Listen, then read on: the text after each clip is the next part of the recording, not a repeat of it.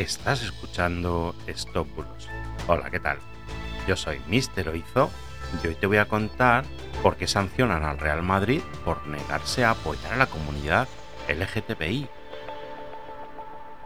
Empezamos. En este caso, desde varias cuentas de Facebook y Twitter, se ha publicado una noticia que dice lo siguiente.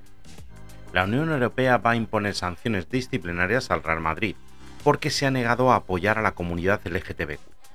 Y el club firme a sus convicciones y a la ley de Dios no le importa dichas sanciones y su posición está firme, cada día más orgulloso de ser madridista. Bueno, pues esto se publica con una foto con escudos de diferentes clubes de fútbol sobre banderas LGTBI, pero la del Madrid, claro, está sobre fondo blanco. No hace ni falta mm, decir que es falso falso. Para empezar, no se conoce ningún registro donde el Real Madrid haya expresado posición alguna al respecto del colectivo LGTBI. Además, la Unión Europea no tiene ninguna competencia para hacer esto, ya que esta competencia recae sobre los estados, así que en caso de recibir alguna sanción, lo recibiría directamente desde España. Además, el Madrid y su gabinete de prensa nunca se han pronunciado sobre este tema y no están posicionados ni a favor ni en contra.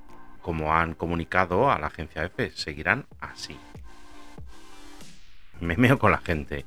¿Y cómo se puede viralizar algo en Facebook y llegar a miles y miles de personas sin ningún fundamento? De todos modos, si el Madrid nunca se ha posicionado a favor, pero tampoco en contra, entonces ¿qué demonios tenemos que reclamarles? Es una vergüenza que ahora el hecho de no fomentar la inclusión social multicolor y mantenerte al margen desde una posición de respeto también se convierta en un LGTB fóbico. Mira, es para darles de comer aparte, desde luego. Así que nada, respeto pido, pero yo no lo tengo. Así que tomar nota, amigos. Y nada, esto ha sido todo por hoy. El Madrid sigue manteniéndose ahí en la neutralidad. Y muchas gracias por escucharme, por estar ahí, por seguirme. Que tengas un fantástico día. Hasta mañana. Chao, chao.